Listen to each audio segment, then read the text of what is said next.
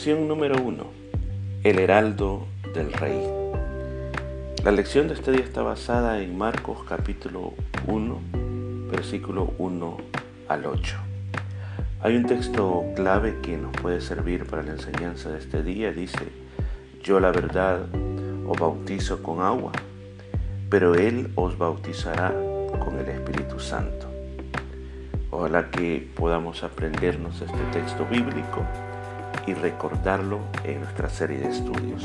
Repito, Marcos 1.8, yo la verdad lo bautizo con agua, pero Él lo bautizará con el Espíritu Santo. Déjeme comenzar este día haciéndole una pregunta. ¿Alguna vez a usted le, le, tocó dar una buena noticia a alguien? ¿Cómo se sintió el ser un portador de una buena noticia?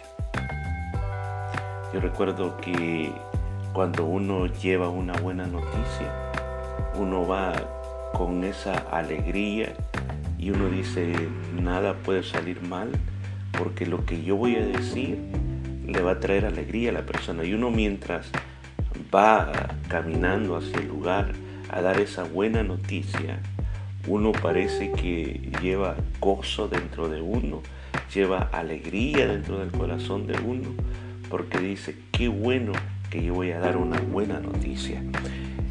Por el contrario, cuando vamos a ser portadores de una mala noticia, pensamos buscar el mejor momento para decirlo, quizás tratamos de no decirlo en público, llamar a la persona aparte, eh, buscar una manera de cómo dar esa, esa mala noticia, porque puede ser que pueda tener malos efectos en la otra persona que, que escucha. O sea, es más fácil ser portador de buenas noticias que de malas noticias, porque producen efecto dentro de nosotros y producen efecto dentro de las otras personas.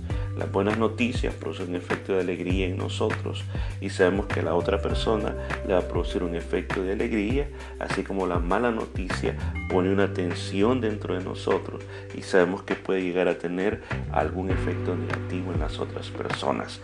Entonces, ¿por qué estamos hablando de esto? Porque exactamente es lo que significa la palabra evangelio, porque aquí hay unas palabras claves que yo creo que consideremos que al leerla o al haber leído la porción bíblica de este día vamos a ver que se están mencionando. Y estas palabras claves, por ejemplo, como ya mencioné, la primera de ellas es evangelio, que en realidad lo que significa son buenas noticias de gran gozo, buenas noticias de gran gozo. Desde que el primer momento, desde el primer momento de que se comenzó a mencionar esta palabra en la Biblia, se usó con el propósito de que se estaba diciendo que algo bueno venía, algo que iba a ser de beneficio para todo el mundo. Eso es lo que significa la palabra evangelio. Luego hay otra palabra en esta porción bíblica que es mensajero. Eh, un mensajero también es llamado un heraldo en la Biblia. ¿Cuál era el trabajo del mensajero de aquellos días? El trabajo era que cuando el rey iba a llegar a un lugar o iba a pasar por un lugar, pues primero mandaba a su heraldo, mandaba a su mensajero con un mensaje, por ejemplo, como diciendo, prepárense todos porque el rey ya viene, preparen este pueblo porque el rey ya viene. Entonces cuando todo el mundo miraba al, al heraldo real, al mensajero del rey, había como esa expectación, ¿irá a venir el rey? ¿O el rey nos mandará un mensaje? Que es otro significado del mensajero, o sea, el que tenía que llevar los edictos del rey al pueblo. No había teléfonos móviles, no había radio, no había televisión. Así que la manera como hacer era hacer el edicto, firmarlo y luego mandarlo por todos los pueblos. Diferentes mensajeros iban por todo el pueblo para contar, para decir las noticias que mandaba a decir el rey además de evangelio, además de mensajero, otra palabra clave que nosotros miramos en este capítulo o en esta porción que hemos leído es la palabra arrepentimiento. La palabra arrepentimiento tiene que ver y está ligada a nuestra alma. Recuerde que en nuestra alma tenemos los, la mente, tenemos las emociones y tenemos la voluntad. Dentro de nuestra mente lo asociamos con los pensamientos, lo que estamos pensando, lo que pasa dentro, dentro de, llamemos, entre dentro de nuestra cabeza. Y también lo que sentimos, las emociones, la alegría, el enojo, la felicidad, la tristeza y las decisiones que tomamos. Entonces, arrepentimiento quiere decir cambiar de corazón, cambiar de pensamientos, cambiar de mentalidad, cambiar tus emociones, cambiar tus decisiones. Otra forma de decir lo que significa la palabra arrepentimiento es ir por un camino y luego cambiar el camino, ir por otro camino.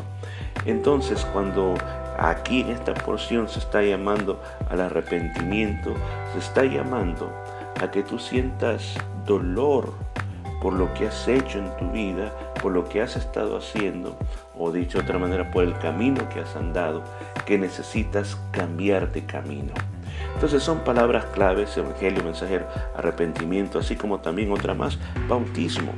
La palabra bautismo en su raíz original quiere decir sumergirse completamente, sumergirse completamente. Eh, el bautismo, las primeras, eh, como decir, eh, vez que se comienza a mencionar es en la época del Antiguo Testamento. En la época del Antiguo Testamento, en los, días de, de Moisés, el tabernáculo, o inclusive en el templo en Jerusalén, se ocupaba el bautismo como un ritual, un ritual de purificación no era para todos, sino que para los sacerdotes que ministraban delante de Dios. Habían unas pilas de aguas o unas piscinas pequeñas donde ellos se introducían todo su cuerpo para sacarse todas las impurezas, se quitaban la ropa normal que ellos usaban, luego se metían a la piscina y cuando se salían se ponían sus ropas sacerdotales para poder entrar a ministrar delante de Dios. Cuando aparece Juan el Bautista, comienza él a introducir esta parte, a introducir que el arrepentimiento que él estaba llamando necesitaba un cambio que fuera visible delante de los demás, a tal grado que las personas puedan ser testigos que cuando tú te sumergías dentro del agua, y salías del agua, simplemente estás aceptando el mensaje del arrepentimiento y de esa manera estás diciendo a todo el mundo, yo corto con la vida anterior y comienzo una, una nueva vida. Así que eso es lo que eh, significa esta palabra clave del arrepentimiento. Luego de haber eh, hablado estas palabras claves del arrepentimiento, dentro de la porción de este día que hemos leído, eh, que usted recuerde, el último libro del Antiguo Testamento es el libro de Malaquías. Ese libro, cuando se cierra o cuando Malaquías vivió, cuando ese profeta vivió, él muere y deja esa profecía, pasan como 450 años, digamos cuatro siglos, donde no hay ninguna palabra de ningún profeta, no aparece ningún profeta.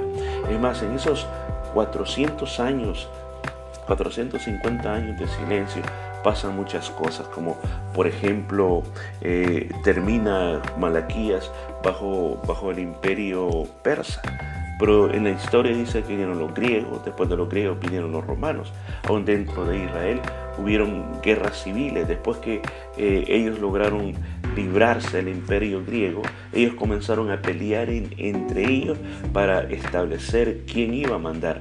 Finalmente, todos estos siglos de guerra, al final los romanos logran conquistar, logran poner paz y nombran a Herodes como el rey de todo Israel. Entonces cuando encontramos los evangelios, encontramos a los romanos gobernando, encontramos a Herodes siendo el rey de, Israel. Además de eso, eh, una de las cosas que introduce este evangelio es a Juan, Juan el Bautista, Juan el primo de Jesús que él, él trae un mensaje hablando, diciendo que ha llegado el tiempo, que hay que preparar ese camino del Señor. Ahora, ¿Qué tiene que ver Malaquías, ya que lo referí? Porque la Biblia dice de que la profecía de Malaquías decía, he aquí, yo envío mi mensajero, el cual va a preparar un camino delante de mí. Y luego Isaías 40, versículos 3 y 4, dice, una voz grita, preparen el camino para el Señor en el desierto, háganle a nuestro Dios un camino recto en el desierto, que todo vaya sea rellenado, toda montaña y colina sea allanada, que el terreno quebrado se convierta en planicie y el terreno disparejo en una llanura. Son las palabras de profecía que estaban hablando de la venida del heraldo o del mensajero del Mesías. Por ejemplo, Isaías, esto lo está diciendo 750 años que pasara. Malaquías lo está diciendo 450 años antes que pasara este suceso, antes que apareciera Juan el Bautista diciendo estas palabras, diciendo que él era el mensajero del Mesías, que él solo estaba preparando el camino. Muchas veces las personas le preguntaron si él era el Mesías y él dijo que no, yo solo soy la voz que clama en el desierto o la voz que anuncia el mensaje del Mesías.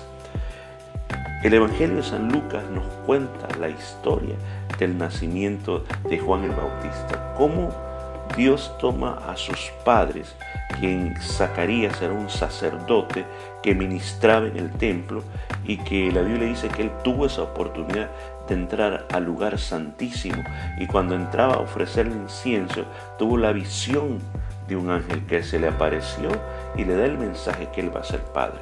Él no lo pudo creer, ya era anciano, su esposa era estéril, ambos eran ancianos, deseaban un hijo, pero el tiempo se había pasado y no pasaba eso. La esposa de él, Elizabeth, era la prima de María, la madre de Jesús. Entonces, si usted quiere leer la historia completa, tiene que leer Lucas capítulo 1, versículos 5 al 25 y versículos 57 al 58.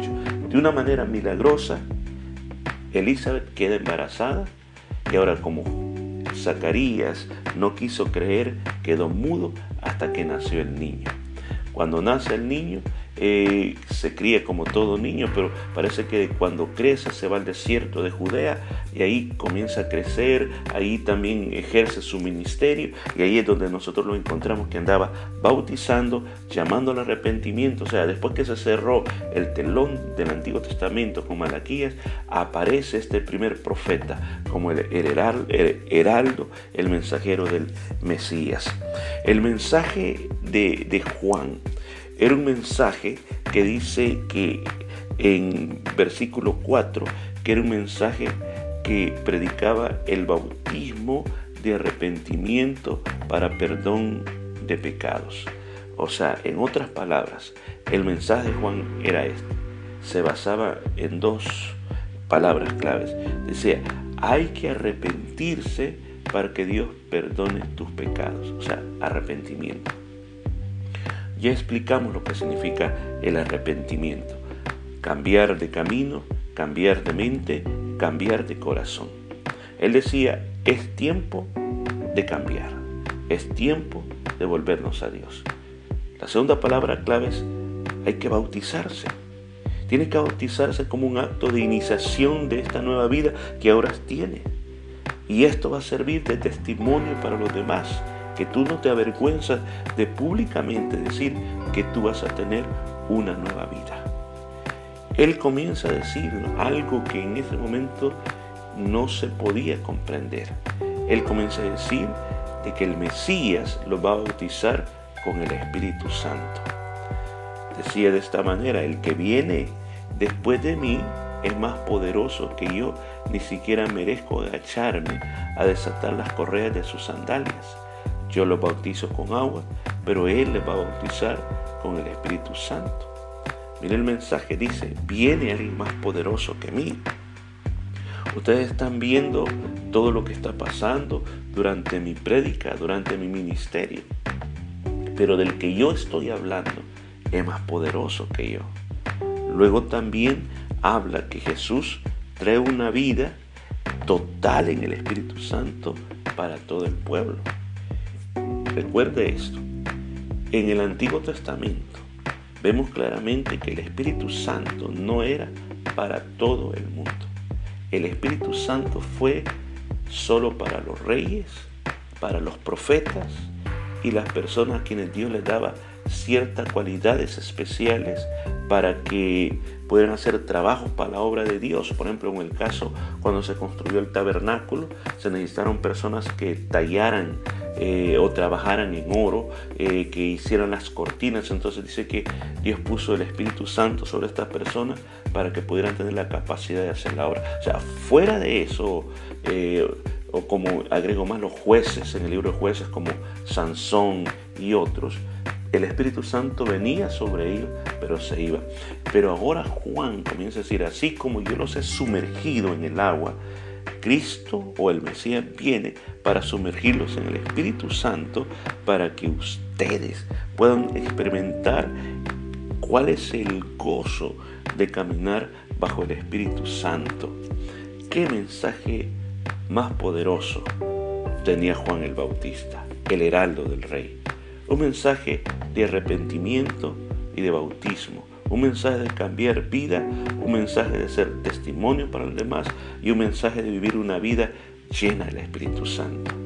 ¿Cuántas conclusiones podríamos sacar del mensaje Juan Bautista, el heredero de Cristo Jesús? Es importante hacer un llamado a aquellas personas que no conocen de Dios, porque usted que no conoce de Dios ha escuchado que Juan el Bautista llamaba a arrepentirse, a cambiar de vida, a no tener vergüenza, el Señor estar dispuesto a bautizarse y vivir una vida con el poder del Espíritu Santo que te va a ayudar a cambiar. Yo te digo, seguir a Cristo no es seguir una nueva religión, sino que simplemente es experimentar en el corazón el arrepentirse el bautizarse y sentir el Espíritu Santo.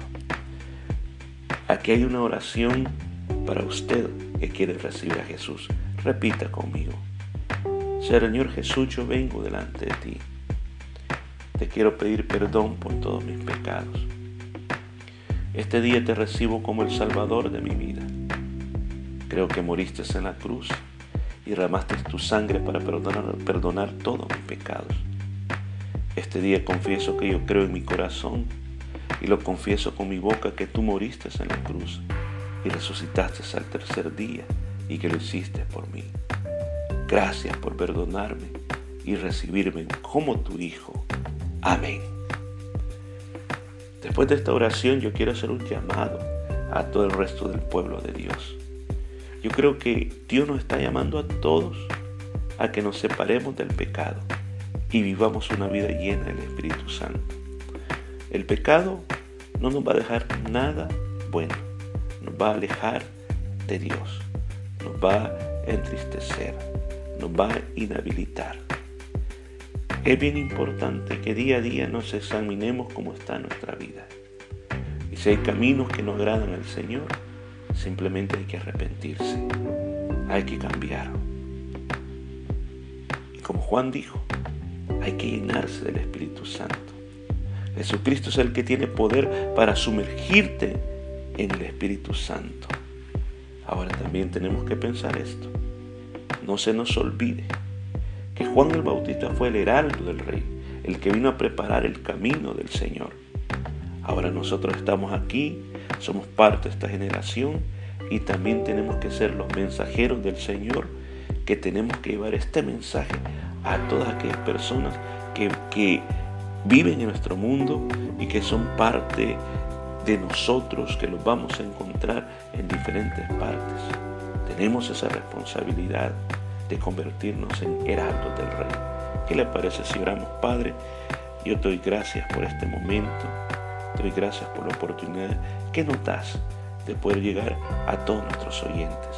Señor, te pido que cada uno de nosotros tome una responsabilidad de convertirse en un heraldo del rey, de que no nos avergoncemos del mensaje de salvación, sino que lo apliquemos a nuestra vida, que tengamos vidas arrepentidas y vidas bajo la llenura del Espíritu Santo, y que no nos avergoncemos de hablar el Evangelio a otras criaturas. En el nombre de Jesús lo pedimos, amén y amén. Dios te bendiga y que la palabra de Dios produzca un buen fruto en tu vida.